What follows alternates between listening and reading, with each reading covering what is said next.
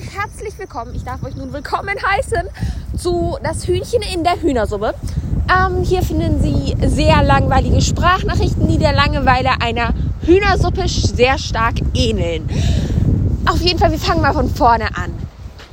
Ich war gerade auf dem Rückweg von der Schule, so Spaziergang. Jeden Tag wollte ich meinen Freunden einfach mal eine Sprachnachricht schicken. Aber die sind tatsächlich schon leicht genervt von mir, jeden Tag sich so eine 20-minütige Sprachnachricht anhören zu müssen. Und deswegen habe ich jetzt einfach beschlossen, das hier zu tun. Ja, ich, ihr seid bitte gewarnt, wenn sich das tatsächlich jemand anhören sollte.